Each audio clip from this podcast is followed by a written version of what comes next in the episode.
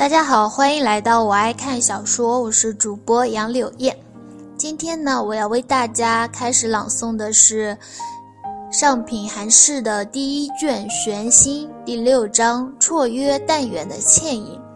在朗诵之前呢，我想跟大家推荐另一本小说，它的名字叫做《亲爱的阿基米德》。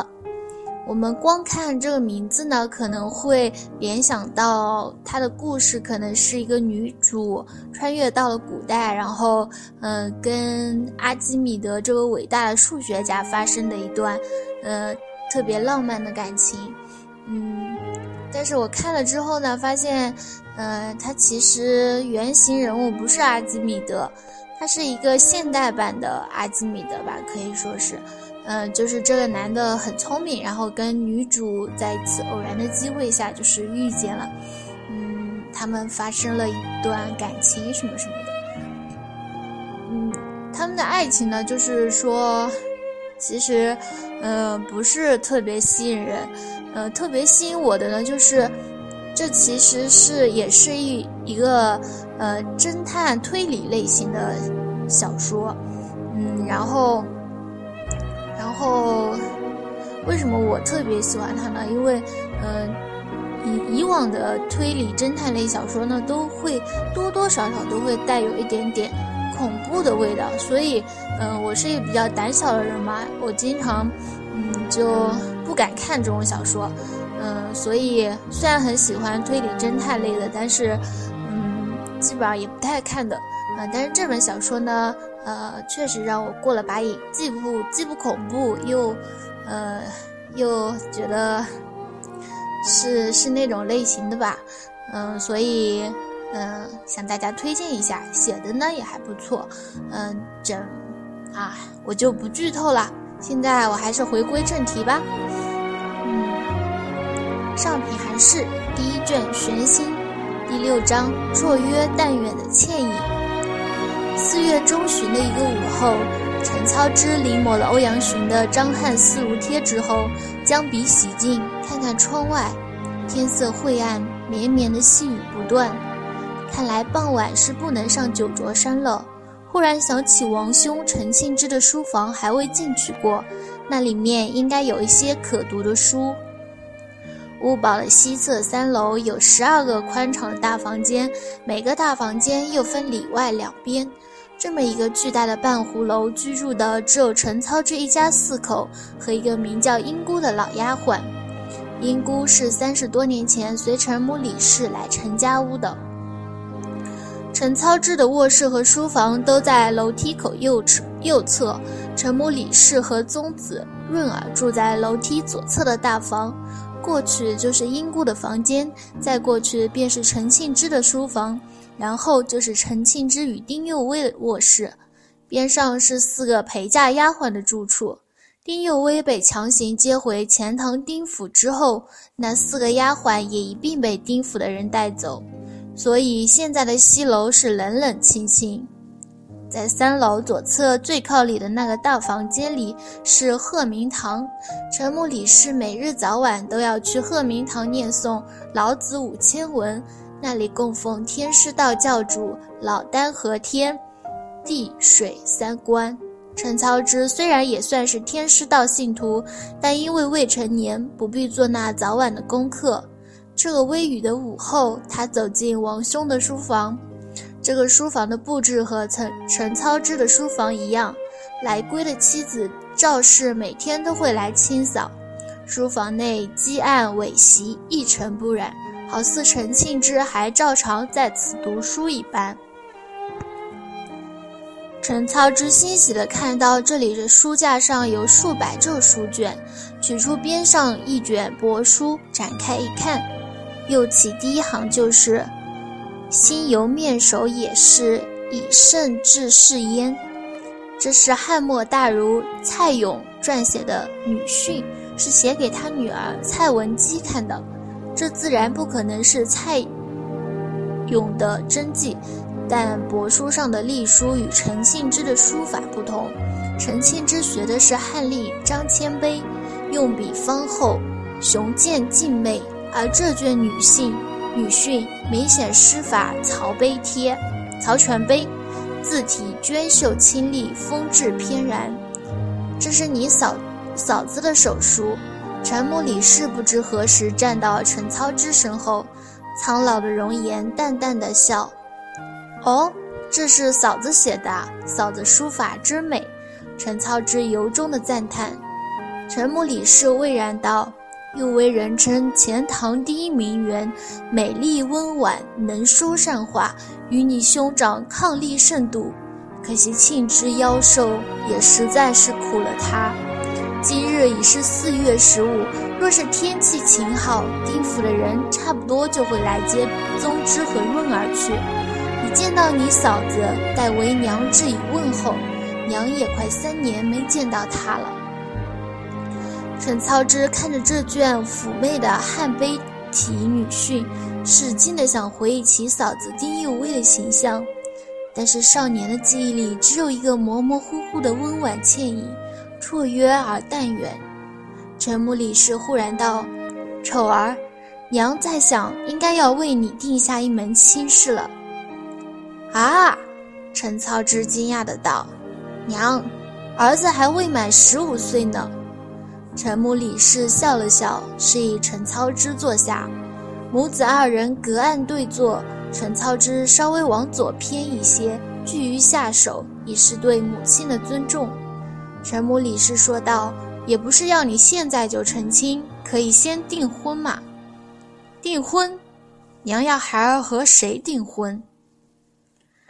陈操之头大，他以孝顺出名。如果母亲认定了哪家闺女要为他行纳采问名之礼，他还真不好违逆。这包办的婚姻可真麻烦啊！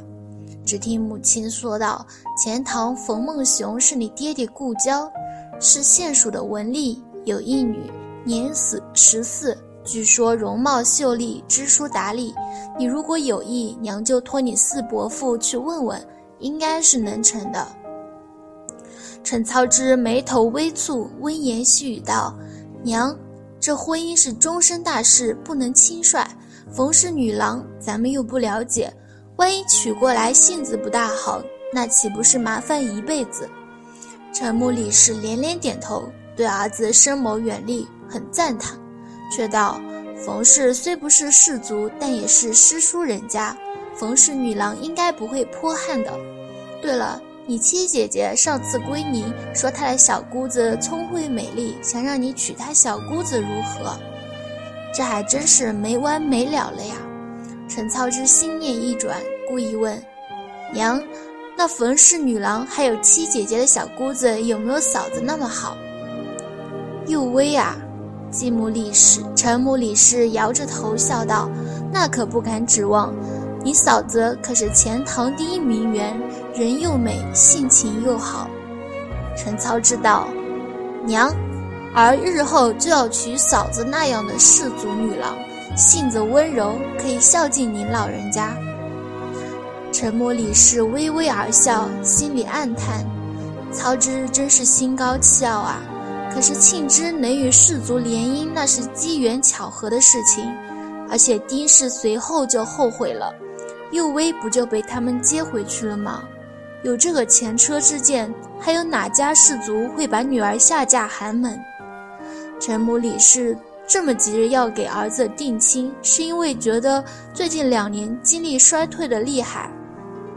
眼神、耳力都大不如前，夫君陈素和长子庆之的先后去世，对他打击很大。如果不是有操之、宗之和润儿，他都几乎支撑不下去。所以他想早日看到操之娶上一个贤妻，这样他死也瞑目。但现在听操之这么说，也觉得不能太急。虽然娶幼薇那样的氏族女郎是不可能的。但以陈氏的望族，在庶在庶族寒门，还是可以好好挑一挑的。好了，先不说这个了，娘会慢慢的为你寻访一位好人家的女郎，品貌不输于你嫂子的，你安心读书习字便是。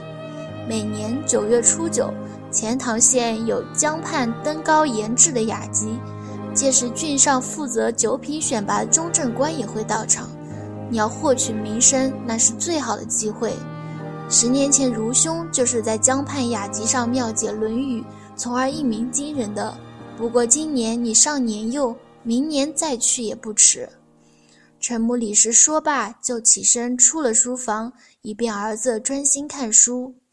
想着母亲操心自己的婚事，陈操之独自摇头苦笑，抛开杂念，取出书架上编号为甲子的书卷，展开一看，不由得大喜。这正是玄学天才王弼的《论语释疑》，很好，以后就读它了。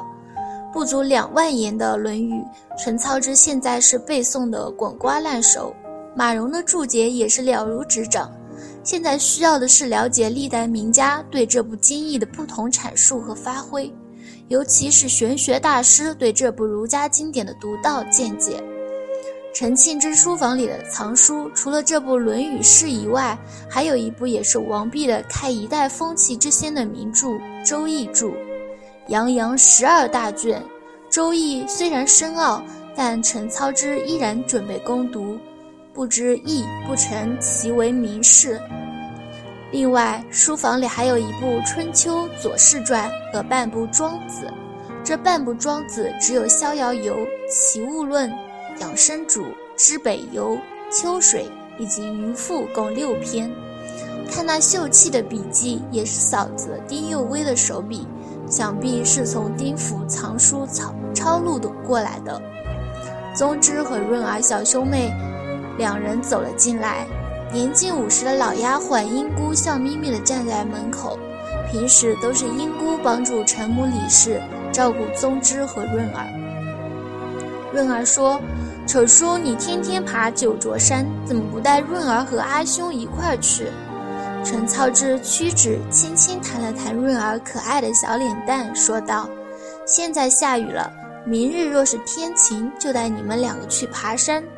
记住要自己走哦，不许撒娇要人背。”宗之说：“我八岁了，我是走得动，润儿那小娇样，肯定要人背。”润儿撅着玫瑰花瓣一般的小嘴道：“润儿自己走，绝不要人背。”陈操之笑道：“好了，天晴就带你们一起去。现在两个人都到我书房练子去，让我在这里安静的看书。还有，别和英姑淘气。”宗之道：“丑叔，我和润儿已经练过字了，每人一大张。”润儿道。润儿和阿兄都很乖的，是不是？英姑，英姑笑应是。润儿晃了晃细密柔软的额发，甜甜的道：“丑叔，润儿不会吵到丑叔。丑叔到里面玩一会儿啊，润儿到里面玩一会儿。”这大书房也是里外两间，以大书架隔开。里面陈操之还没进去过，宗之和润儿都进去了。英姑在门口等了一会儿，便离开了。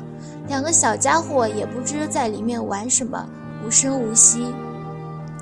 陈操之从《论语释疑》第一卷开始细读，原文都知道，就看王弼的注解和发挥。